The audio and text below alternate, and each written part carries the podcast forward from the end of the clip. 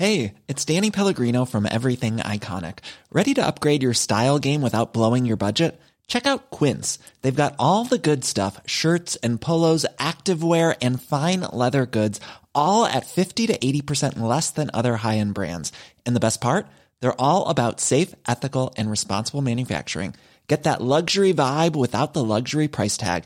Hit up quince.com slash upgrade for free shipping and 365 day returns on your next order. That's quince.com slash upgrade.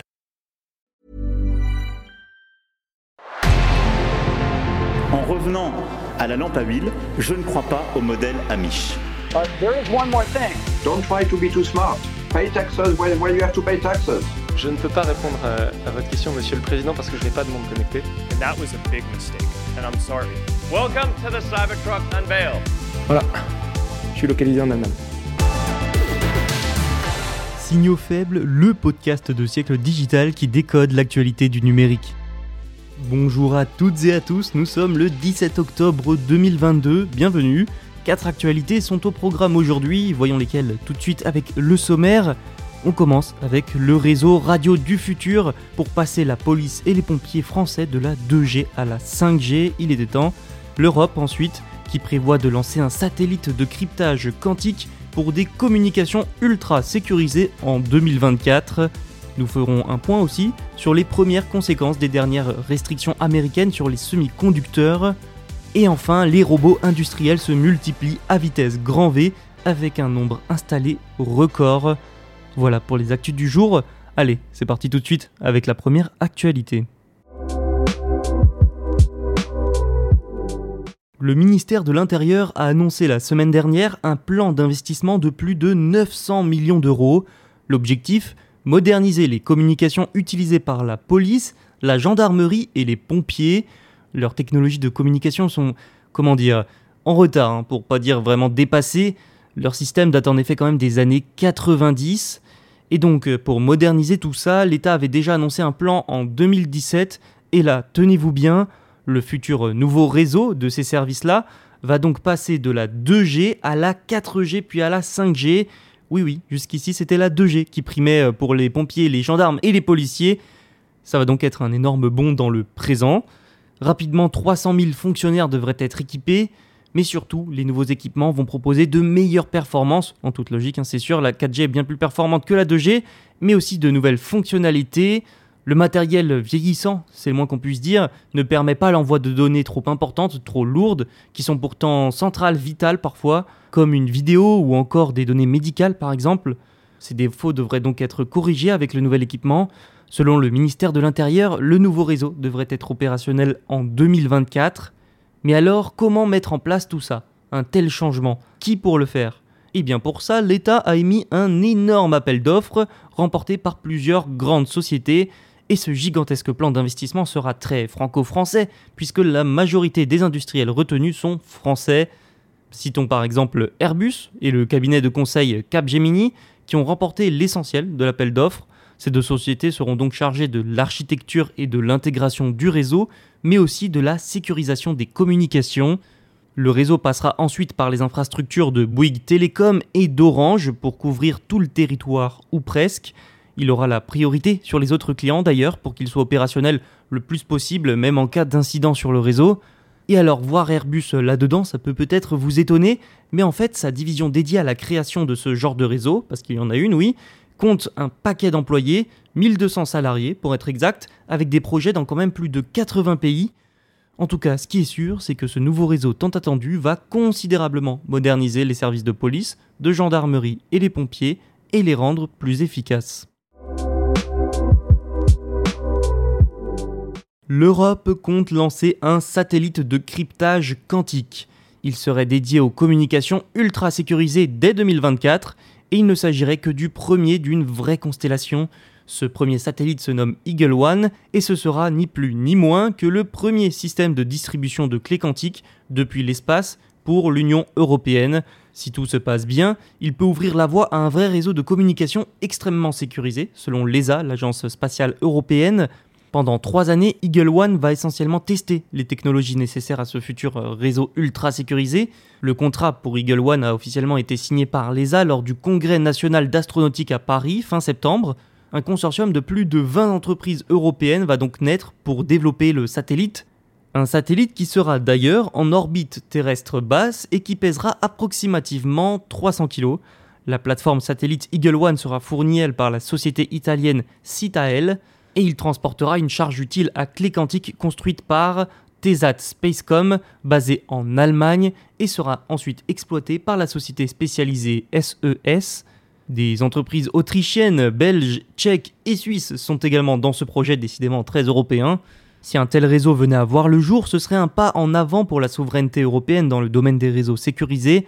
Steve Collard, le PDG de SES, a d'ailleurs déclaré que, je cite, l'objectif est de faire progresser les communications quantiques et de développer le système Eagle One pour soutenir les réseaux européens sûrs et souverains de l'avenir.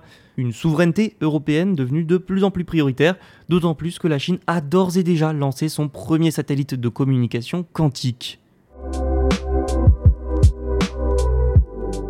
Dans un épisode de la semaine dernière, je vous parlais des dernières restrictions américaines sur les semi-conducteurs à l'encontre de la Chine des restrictions de plus en plus drastiques qui allaient sans doute impacter fortement le marché. Plusieurs entreprises avaient d'ailleurs déjà vu leur niveau en bourse baisser.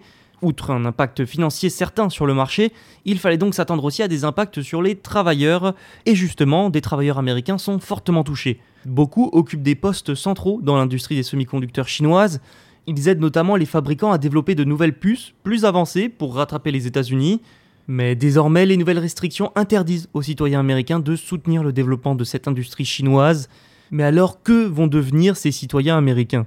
Au moins 43 cadres supérieurs travaillant avec 16 sociétés chinoises de semi-conducteurs cotées en bourse sont des citoyens américains selon le Wall Street Journal. Et beaucoup sont très très haut placés. Avec sa dernière salve de sanctions, le gouvernement américain a aussi cherché à restreindre l'utilisation du savoir-faire américain en interdisant tout simplement aux personnes américaines de soutenir le développement ou la production de puces avancées de la Chine sans licence. Plusieurs employés américains de plusieurs entreprises, comme Nora Technologies, ont déjà été suspendus, et pour pas mal de cadres supérieurs d'entreprises chinoises, cette règle les obligera probablement à décider entre leur emploi et leur citoyenneté américaine, ou encore avec leur statut de résident permanent, un grand nombre d'entreprises vont aussi être impactées, ce qui porte vraiment un coup dur hein, à l'entreprise chinoise. Les cas sont nombreux et des entreprises américaines sont aussi touchées. Apple a par exemple mis en pause son utilisation de puces de la société chinoise YMTC, Yangtze Memory Technologies. Le géant américain envisageait quand même d'acheter 40% des puces nécessaires pour tous les iPhones à cette société. Une société qui a d'ailleurs fait l'objet d'une enquête aux États-Unis sur un possible viol des contrôles à l'exportation pour avoir tout simplement vendu des puces à Huawei, une société sur liste noire. Les conséquences pour la Chine et les entreprises partout autour du globe, mais aussi les citoyens américains sont donc déjà là, et ce n'est que le début. Parlons un peu de robots maintenant. Une vague de robots déferle actuellement sur le monde, un monde parfois, souvent même, à court de travailleurs, comme aux États-Unis. Conséquence, de plus en plus d'entreprises ont envie d'accueillir des robots pour les postes vacants. Une tendance qui vient de pair avec de grands progrès technologiques et une rentabilité sans surprise accrue avec l'utilisation de robots. Mais soyons précis quand même. Un demi-million de robots industriels ont été installés dans le monde l'année dernière selon l'International Federation of Robotics. Un chiffre impressionnant hein, qui représente d'ailleurs un record. Le précédent datait de 2018 et était inférieur de 22% quand même. Cette dernière vague porte le nombre total de robots industriels dans le monde à un niveau lui aussi record, avec pas moins de 3,5 millions d'unités. Pour comparer, c'est plus que la population de n'importe quelle ville américaine, excepté New York et Los Angeles.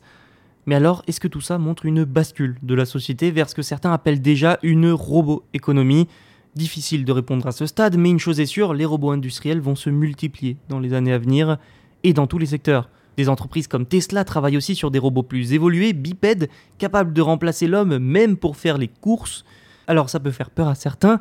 D'un côté, ça permet quand même de répondre à la pénurie de main-d'œuvre. D'un autre côté, ça déshumanise le travail, ça risque également de nuire à l'embauche d'êtres humains dans le futur, selon quand même l'évolution de la pénurie de main-d'œuvre.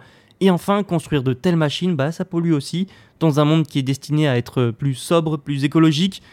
Mais reste que la tendance va se poursuivre, la Chine, plus grande économie utilisant la main-d'œuvre humaine, est aussi la plus grande adoptante de robots.